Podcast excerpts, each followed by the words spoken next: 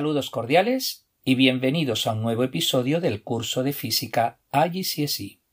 Desde New Jersey, en Estados Unidos, un oyente me comentaba acerca de algunos aspectos de vocabulario. Por un lado, la diferencia entre energía interna, energía térmica y calor. Ya de entrada, os diré que lo primero que debéis hacer cuando leáis un libro es ver cómo define dichos términos. Es común que diferentes autores interpreten de forma ligeramente distinta dichos conceptos. Veamos, no obstante, las definiciones formales. Energía interna. Todo cuerpo, sea sólido, líquido o gas, posee una energía interna asociada a sus moléculas. Concretamente es la suma de las distribuciones de las energías cinéticas y potenciales de todas y cada una de sus partículas. Pensad que toda partícula del cuerpo tiene una energía cinética y una energía potencial.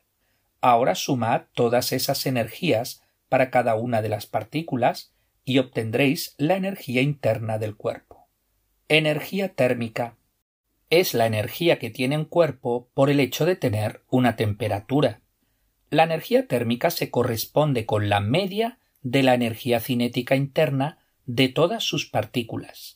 La energía térmica depende de la temperatura, ya que al aumentar la temperatura las moléculas empiezan a vibrar y a moverse más rápidamente, con lo que aumenta su energía cinética. La energía térmica no depende de la energía potencial. Calor. Este término es quizás el que más confusión puede dar, sobre todo con la energía térmica, y de hecho muchos libros los toman como sinónimos, Estrictamente hablando, el calor es la transferencia de energía de un sistema a otro. Así, si consideramos un cuerpo, lo que tiene es energía térmica y no calor. Pero al ponerlo en contacto con otro cuerpo a diferente temperatura, se produce una transferencia de energía del cuerpo de mayor temperatura al cuerpo de menor temperatura. A esa transferencia de energía la denominamos calor. También me comentaba el oyente sobre los diferentes nombres para expresar un mismo cambio de estado. Veamos algunos de ellos. Sólido a líquido. Fusión o derretimiento. Líquido a sólido. Solidificación. Líquido a gas. Evaporación o ebullición. Ya conocéis ambos términos, y sabéis que no son lo mismo, sino dos formas diferentes de pasar de líquido a gas. Hay un término, vaporización, que debéis leer bien su significado según el autor. Algunos autores lo consideran como el paso de líquido a gas, con lo que hay dos tipos de vaporización, la evaporación y la ebullición. Otros autores consideran la vaporización como sinónimo de la ebullición. Así que tened claro lo que el autor significa con dicho término. Gas a líquido. Condensación o licuación. Sólido a gas. Sublimación progresiva o simplemente sublimación. Gas a sólido. Sublimación regresiva o inversa. Deposición o cristalización. El episodio de hoy lo dedicamos al tercer y último método de transferencia de energía térmica, la radiación.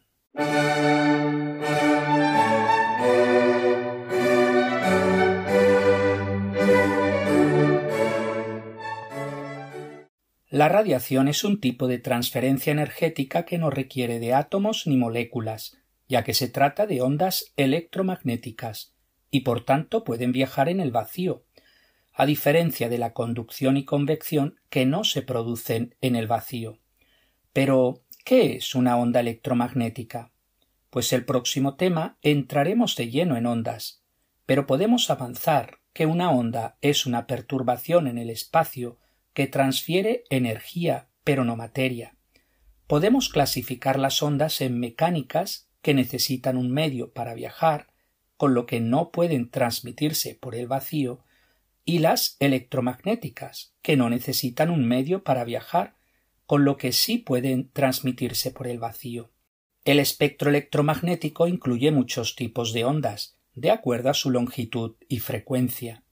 Ordenadas de mayor a menor frecuencia tenemos rayos gamma, rayos X, ultravioleta, visible, infrarrojo, microondas y radio. Un cuerpo emite radiación térmica por el hecho de tener una temperatura. El Sol emite radiación, que viaja por el espacio y calienta nuestro planeta. También nosotros los seres humanos emitimos radiación térmica. De hecho, los dispositivos de visión nocturna utilizan el hecho de que emitimos radiación infrarroja. Incluso en el universo hay una radiación de fondo en forma de microondas a una temperatura de 2.7 Kelvin, lo que sirvió de prueba, entre otras, de la expansión del universo, la teoría del Big Bang. Así pues, todos los objetos emiten radiación térmica. Dicha radiación se encuentra principalmente en la longitud de ondas del infrarrojo, pero si el objeto es muy caliente, emiten también en la región visible, es decir, la región de los colores que va desde el rojo hasta el violeta. No todos los cuerpos emiten o absorben la radiación térmica por igual. Hay superficies que son mejores emisores de radiación térmica que otras. El mejor emisor es el negro mate. El blanco es muy mal emisor, pero el peor emisor es el color plateado. Por cierto, los mejores emisores no son los peores absorbentes. Al contrario, un buen emisor es un buen absorbente y un mal emisor es un mal absorbente. ¿Por qué esto es así?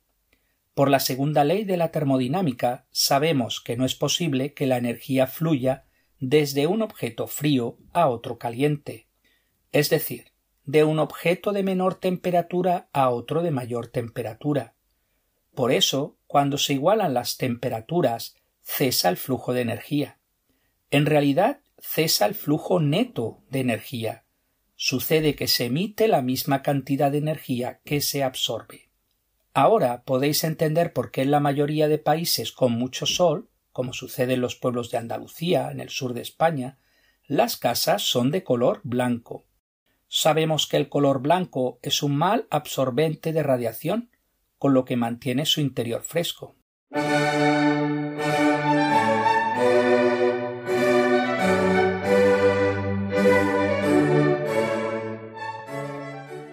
Como hemos dicho, el color plateado es el peor absorbente de radiación térmica, ya que toda la radiación que llega la refleja. Así, el color plateado es el mejor reflector. En el extremo opuesto está el negro mate, que no refleja nada, es el peor reflector. Para comparar diferentes emisores de radiación térmica, realizamos el siguiente experimento.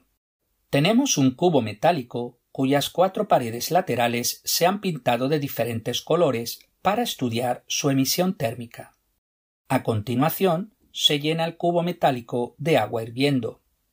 Colocamos a la misma distancia del lado del cubo un detector de radiación térmica, el cual está conectado a un medidor.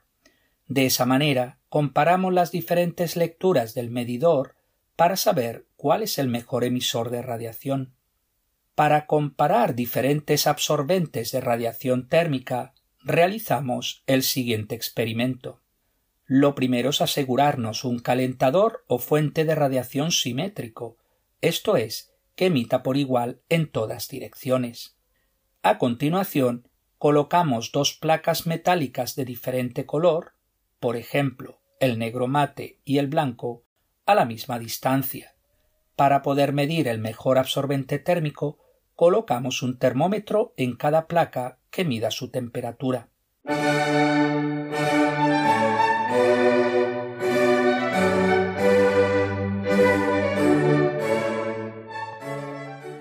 Hacemos uso de la radiación térmica en los invernaderos. La luz solar atraviesa el vidrio o plástico translúcido de los invernaderos. Dicha radiación calienta el interior y los objetos que contienen. Estos emiten radiación infrarroja, la cual no puede atravesar el vidrio o el plástico, quedando atrapada en su interior y aumentando el efecto de calentamiento. En eso se basa el conocido efecto invernadero de nuestro planeta Tierra. En realidad, un efecto que tiene cualquier planeta que tenga atmósfera.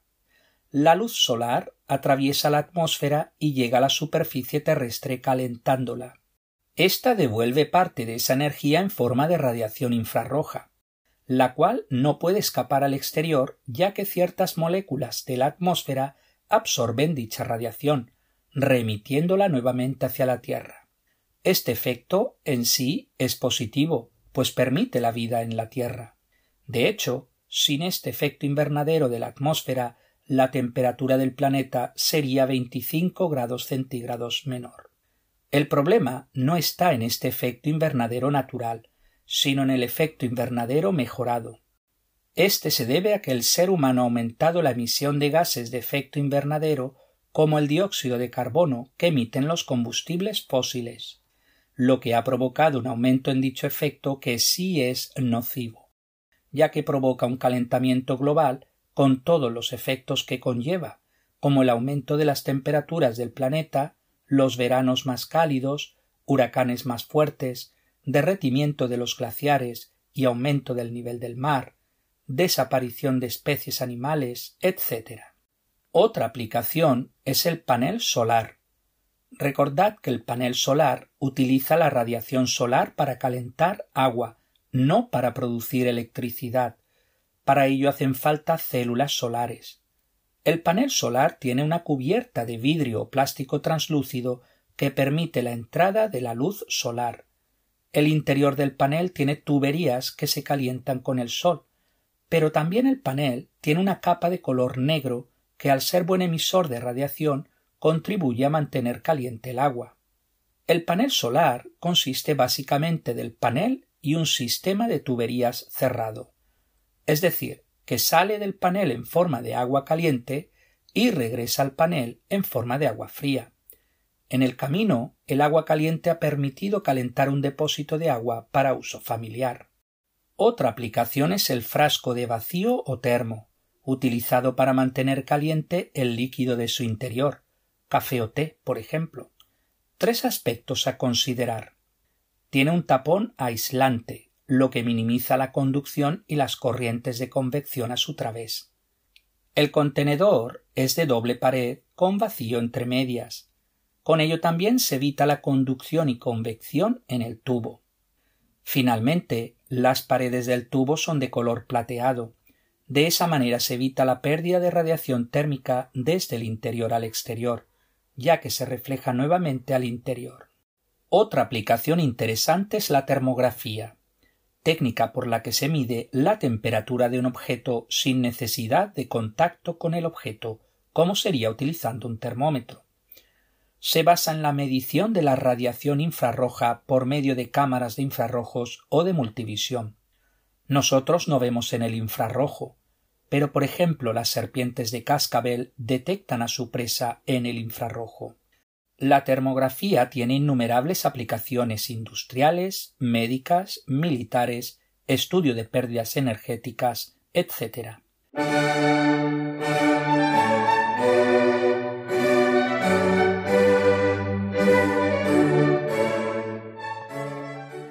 Veamos algunos ejercicios. Ejercicio número 1. Troncos de leña arden en una hoguera. Un hombre está sentado cerca de ella. Apartado A 1. Indica dos tipos de energía que poseen los troncos de leña. Energía interna y energía química. Apartado A 2. Indica el método principal de transferencia de energía por el que el fuego alcanza a la persona sentada. Radiación. Apartado B. Una chispa salta del fuego. Primero. Indica el nombre del tipo de energía que posee la chispa debido a su movimiento. Energía cinética. Apartado B2. La chispa alcanza la mano de la persona. Indica qué método de transferencia de energía causa que la persona sienta la chispa. Conducción. Apartado B3 el dolor causado por la chispa hace que la persona se levante. Primero, ¿qué tipo de energía se ha incrementado ahora que está de pie? La energía potencial gravitatoria.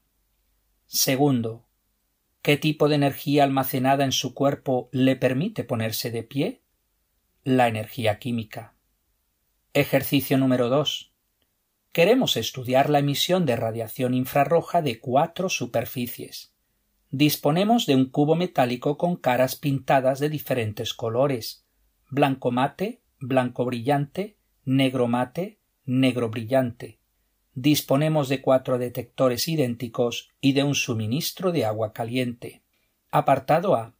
Describe un experimento para medir la diferente emisión térmica de las superficies. Colocamos los detectores delante de cada cara y a igual distancia. Observamos el medidor. Ahora introducimos agua caliente dentro del cubo metálico.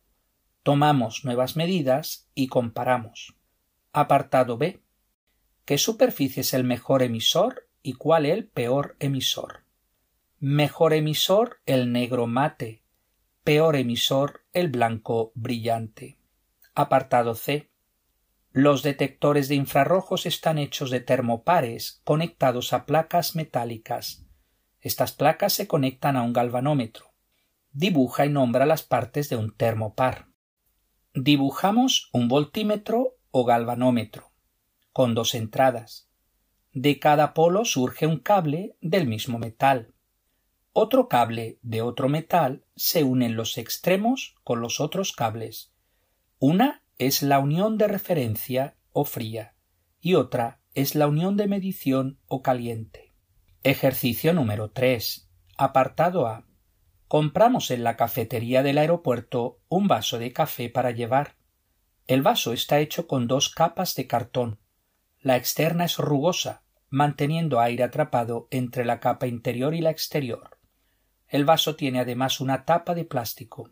Primero, ¿Qué dos métodos de transferencia de energía térmica son minimizados con la tapa de plástico? La conducción y la convección. Segundo, indica dos motivos por los que la capa de cartón rugosa hace que los dedos de la persona no se sientan extremadamente calientes. El cartón es un mal conductor térmico. Además, el aire atrapado es un buen aislante térmico. Apartado B1 define capacidad térmica. Es la cantidad de energía necesaria para aumentar en un grado centígrado la temperatura de un cuerpo dado. Apartado B2. Otro kiosco del aeropuerto sirve café en tazas de cerámica. Todas las tazas tienen las mismas dimensiones internas, pero algunas tienen una alta capacidad térmica y otras tienen una baja capacidad térmica. Cuando se vierten bebidas calientes en las tazas, la temperatura de la bebida siempre baja debido a la energía térmica absorbida por la taza. Indica qué taza de alta o baja capacidad térmica provoca la menor caída de temperatura de la bebida caliente y explica por qué. La taza con baja capacidad térmica, ya que absorbe menos calor. Pues hasta aquí el episodio de hoy. Muchas gracias por su atención y hasta el próximo día.